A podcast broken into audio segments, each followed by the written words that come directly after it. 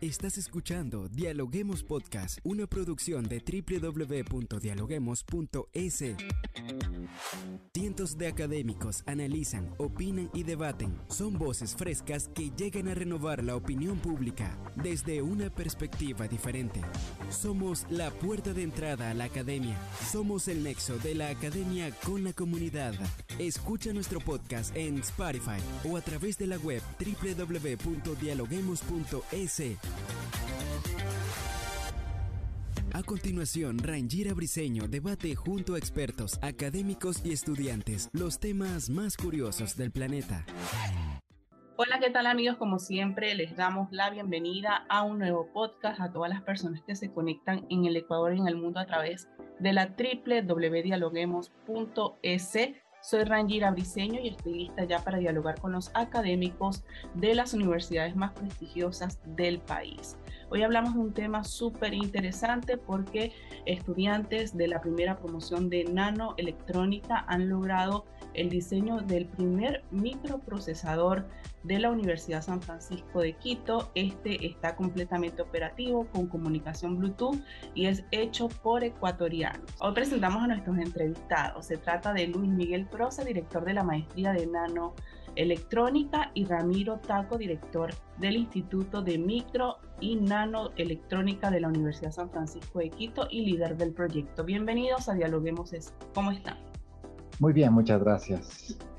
Bien, muchas gracias. Un gusto. Un gusto. Gracias a ustedes por aceptar esta invitación y estar con nosotros el día de hoy en nuestra cabina de podcast. Para colocar en contexto a nuestra audiencia, vamos a preguntarles cuál es la intención de impulsar la micro nanoelectrónica desde la Universidad San Francisco de Quito. Coméntenos. Hace más o menos 10 años empezó esto de, de, de impulsar la micro nanoelectrónica dentro, eh, con proyectos pioneros de la Universidad San Francisco de Quito por medio de la implementación de un laboratorio de caracterización eléctrica único en el país. Tenemos ahí una Proof Station. Y también empezamos todas las negociaciones para la adquisición de software para poder diseñar circuitos integrados. Eh, esto fue liderado al inicio por Lionel Trockman, que fue profesor de la maestría. Lionel es franco-ecuatoriano Actualmente es director de investigación del ICEP, que es el Instituto de Ingenieros Electrónicos de París.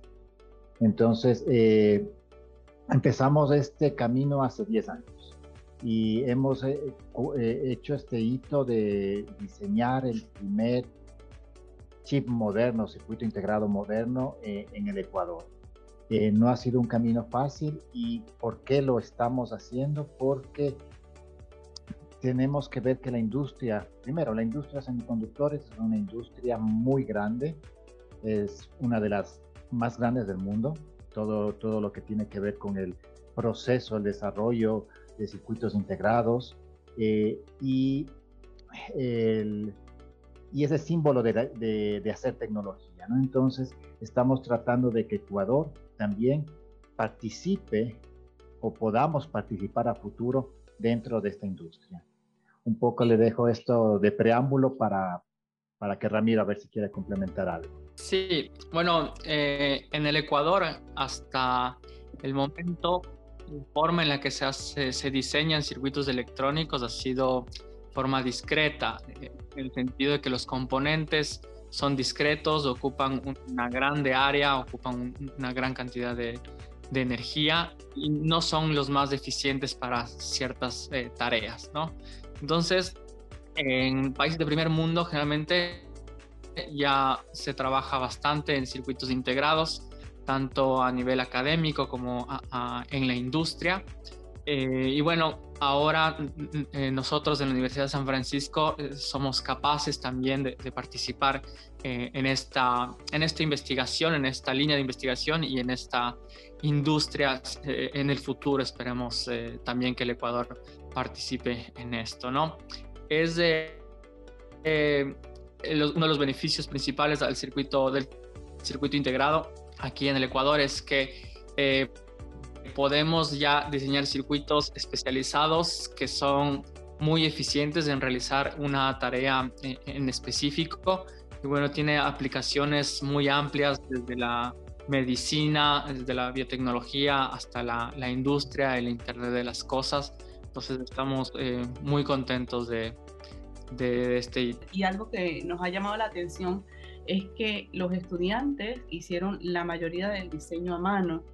Y como bien lo comentaba usted, eh, Ramiro y también Luis Miguel, decían que el camino pues no ha sido fácil para el desarrollo de, de este chip que hoy es un símbolo para el Ecuador, pero quisiéramos saber cómo fue ese procedimiento para que pudieran empezar con esta investigación, cómo se diseñó este chip de tecnología de punta. Para, para poder eh, participar en, y poder diseñar, primero se necesita el software, tener las herramientas. Y esto nos costó estar negociando como aproximadamente 10 años con las empresas proveedoras de software y muchas veces demostrar que en Ecuador podemos ser capaces de diseñar. Son herramientas industriales que pueden valer millones de dólares a la industria. Hay programas universitarios y nosotros tratamos de ingresar a los programas universitarios. Al final lo conseguimos, pero fue, fue eh, una lucha de tiempo y, y, de, y también demostrar que somos capaces. Una vez ya que tenemos la herramienta, también tenemos que tener las librerías con qué diseñar. Entonces ahí eh, empezamos a, nos asociamos a Europractice, que es, una, es un consorcio de universidades apoyadas por la Unión Europea, donde se permite el acceso a este tipo de librerías, de, de, estas tecnologías. En este caso accedimos a la de 180 nanómetros y también a la de 65. Entonces, eh, una vez que tenemos este acceso a las tecnologías, podemos empezar a, a pensar en qué diseñar. ¿sí? Entonces, eh, eh, eh, ¿por qué la Unión Europea también financia esto? Porque es muy caro para las universidades hacer este tipo de prototipos. Entonces, para ser más accesibles a las universidades de Europa, ha hecho, se ha hecho este programa de Europractice, que por suerte también permiten que se ingresen universidades fuera de la, de la Unión Europea. Entonces, en este caso, somos la única universidad ecuatoriana que estamos ahí. Somos una de las pocas universidades en Sudamérica que somos socias de, de Europractice y gracias a eso logramos tener las herramientas. Hay alguna pausa antes que Ramiro nos responda a la parte tecnológica. Eh, hablas de los obstáculos y las barreras que tuvieron ustedes para conseguir financiamiento. ¿Cómo ustedes ven que las universidades ecuatorianas tengan que buscar este tipo de presupuestos por fuera? Que el Estado ecuatoriano no apoye este tipo de iniciativas para el desarrollo del país.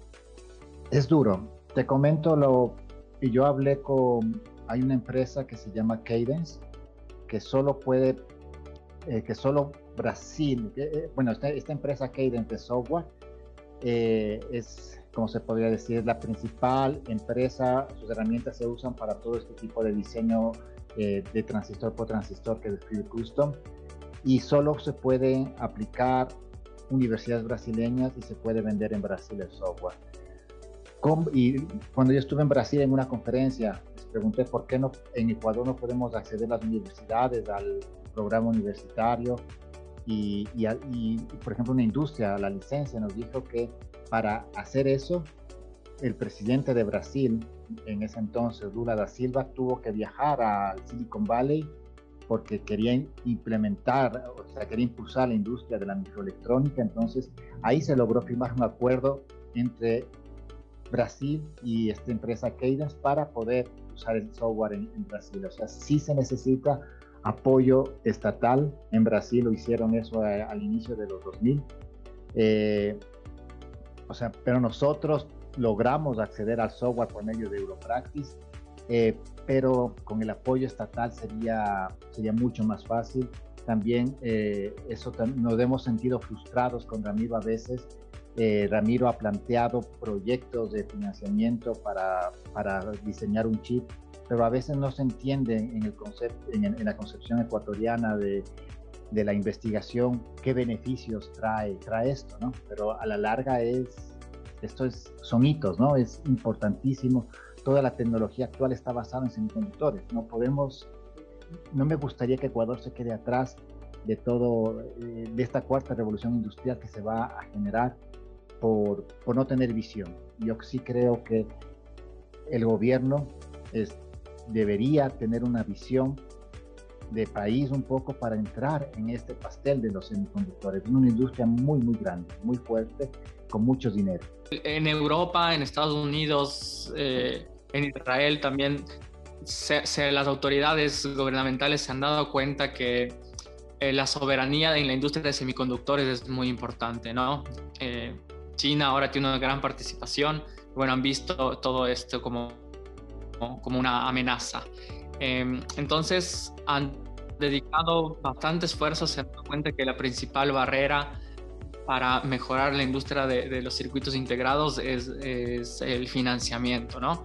Entonces han creado estas instituciones como Europractice que ayudan a las universidades a acceder a software industrial para el diseño de circuitos integrados a costos más bajos y también eh, están creando eh, iniciativas para poder participar en el diseño de circuitos integrados, en la fabricación de estos circuitos eh, a todo nivel, ¿no? Desde, desde estudiantes de pregrado, maestría y bueno, en doctorado es, es indispensable fabricar un, un, circuito integrado. Mayor apertura por medio de, de las autoridades en, en Europa, en Estados Unidos, hay iniciativas privadas también como Google que crea, eh, crea concursos para que investigadores puedan fabricar sus diseños y también, bueno, nosotros tuvimos acceso a, la fabricación del circuito integrado gracias a una entidad extranjera en Estados Unidos del Electron Device Society de la IEEE. Ellos fueron los que financiaron este, este circuito. Ahora sí, Ramiro, háblanos acerca de los beneficios. ¿Qué tiene este chip? ¿Cómo está compuesto? ¿Y, cuál es el aporte a la, a la, ciencia, a la tecnología? Ok, este, este chip fue fabricado en la tecnología de 180 nanómetros. ¿okay? Es una tecnología muy utilizada hoy en día. No es, si estamos hablando de tecnologías las más avanzadas, ahora generalmente se escucha 5 nanómetros, 3 nanómetros, eso se refiere al tamaño de la compuerta del transistor que se utiliza, ¿no? mientras más pequeña es la, longitud de la compuerta, va a obtener mayor eh, beneficios en términos de velocidad y de energía. Nosotros eh, eh, estamos trabajando en la tecnología de 180 nanómetros ya que se ajusta mejor a nuestros diseños que son en su mayor parte análogos. ¿okay? y bueno, en tecnologías muy avanzadas no es posible hacer este, o no, no dan un buen funcionamiento a este tipo de, diseños. Dentro del circuito integrado, nosotros hemos eh, creado dos, dos, prototipos que la idea principal es poder hacer una publicación fuerte con estos eh, diseños.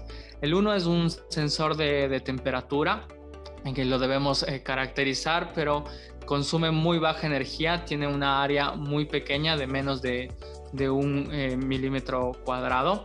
Y bueno, tiene la funcionalidad de que puede eh, comunicarse al exterior por medio de, señales eh, Bluetooth.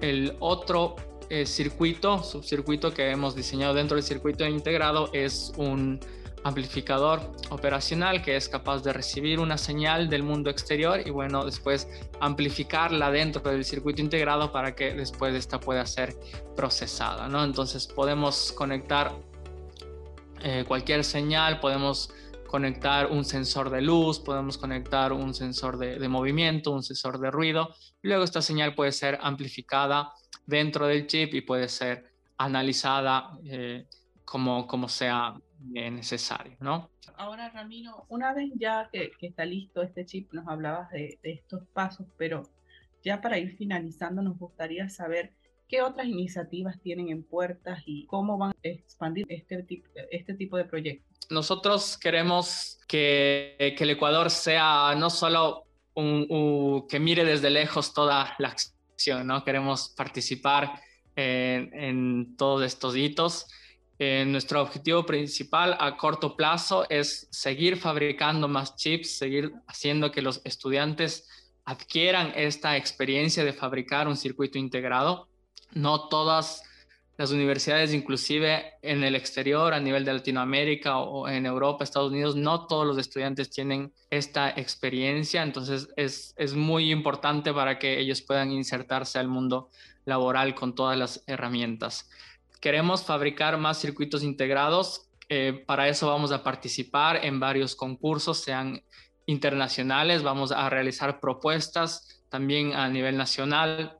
Eh, vamos a invitar a, las empresas, a la industria a que se interesen en los beneficios que trae en pasar sus diseños antiguos eh, en, PCBs con componentes discretos, ahora a utilizar con mayor funcionalidad, en menor área, con menor energía. Todo eso se puede reducir solamente a un circuito integrado con objetivos a más largo plazo, queremos apoyar a, la educación, queremos crear cursos abiertos para invitar a, demás universidades a que adquieran estos, este software, a ayudarles a, configurar el software, eh, dar los pasos que, nosotros ya hemos tenido que pasar eh, durante estos 10 años para que ellos lo hagan más rápido y bueno, llegar a fabricar circuitos más, más complejos, ¿no? Esto es, es, un trabajo en equipo y si solamente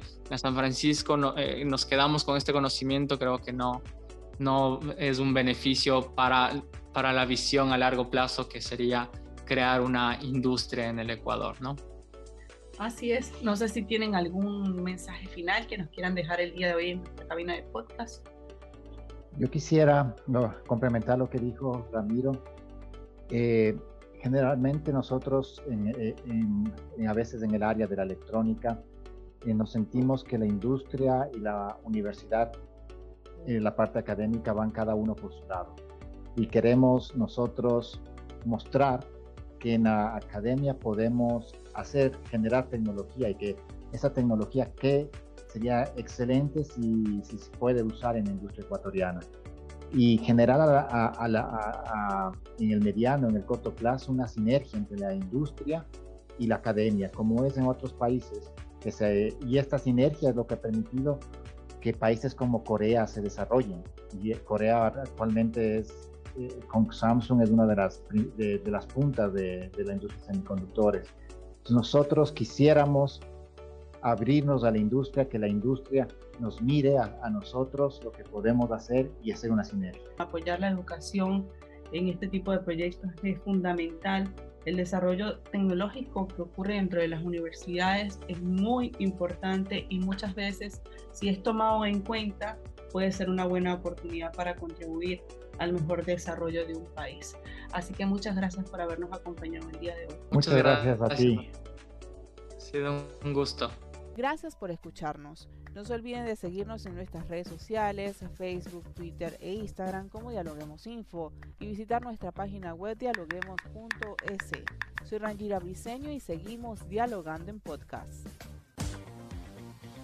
Esto fue Dialoguemos Podcast. Escucha todos los programas de Dialoguemos Podcast en www.dialoguemos.es. Suscríbete para no perderte ningún episodio. Estamos en Spotify. Sigue escuchando Dialoguemos Podcast, el nexo entre la academia y la comunidad.